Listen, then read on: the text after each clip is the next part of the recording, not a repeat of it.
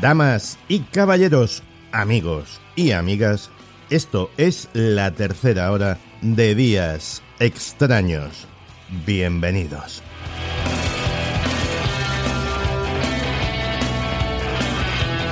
Proceder de una familia desestructurada me ha dado una atalaya privilegiada para comprender algunas cosas que para personas que han llevado vidas más convencionales a veces no son tan evidentes. Y una de ellas es saber que partes troncales de nuestra vida, de nuestra personalidad, son fruto del condicionamiento social y familiar que recibimos desde el día mismo de nuestro nacimiento. Somos seres prefabricados, encajamos en un molde creado por la sociedad y no hay tantos diferentes a pesar de que todos nos creamos únicos. Nos identificamos con una cultura, con una religión, con unas ideas políticas, con una forma de vestir y comportarnos determinadas por el país y hasta por el barrio en el que nacimos. Y si hubiéramos nacido en un lugar diferente, nosotros seríamos diferentes. Así que, ¿por qué le vamos a tener tanto cariño a partes de nuestra identidad que en el fondo son prestadas que no son propias. ¿Por qué no abrir nuestra mente a otras cosas? Comenzamos.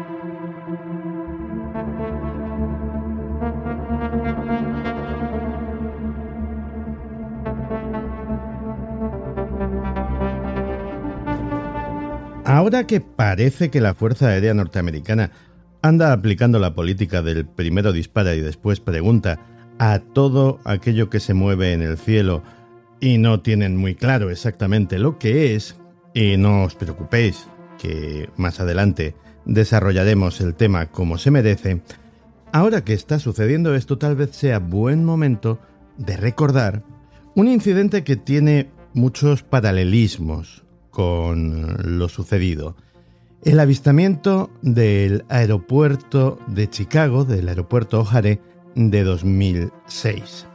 Ocurrió el 7 de noviembre, 7 de noviembre de 2006, en el Aeropuerto Internacional de Chicago, donde un buen número de testigos, de testigos cualificados, pilotos, trabajadores aeroportuarios, eh, controladores de tráfico aéreo, gente acostumbrada a ver y venir muchas cosas en el cielo y con criterio para saber lo que es normal o no, reportaron haber visto un objeto en forma de disco flotando sobre la puerta C-17 del aeropuerto. Es un incidente que tuvo mucha cobertura mediática, uno de los mejor mm, documentados de la historia reciente, que fue investigado exhaustivamente por la Administración Federal de Aviación y que a día de hoy pues no se ha determinado qué es lo que se vio, aunque las teorías de entonces son curiosamente muy parecidas a las que se barajan ahora.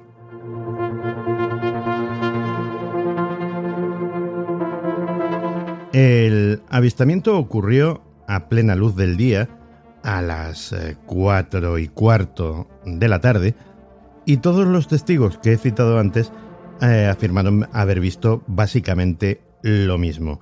Un objeto de aspecto indudablemente metálico, eh, circular con la forma típica de lo que sería un platillo volante y de unos 10 metros de diámetro.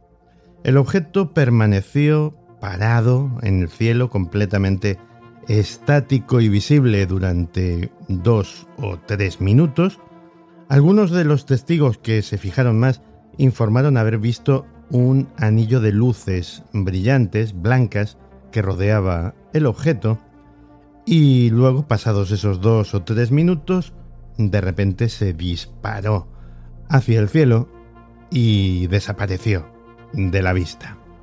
Como era un incidente potencialmente peligroso para el tráfico aéreo, aquello se quedó eh, suspendido un buen rato sobre un aeropuerto, sobre uno de los aeropuertos con más tráfico de los Estados Unidos, el incidente fue denunciado ante la Administración Federal de Aviación y hubo que iniciar una investigación oficial sobre el caso.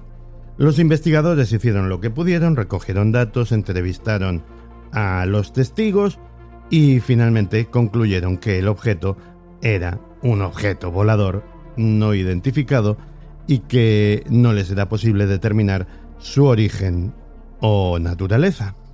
Entre tanto, el caso se terminó filtrando a la prensa porque también hubo pasajeros que lo vieron y se inició un debate a nivel nacional sobre qué era lo que podían haber visto.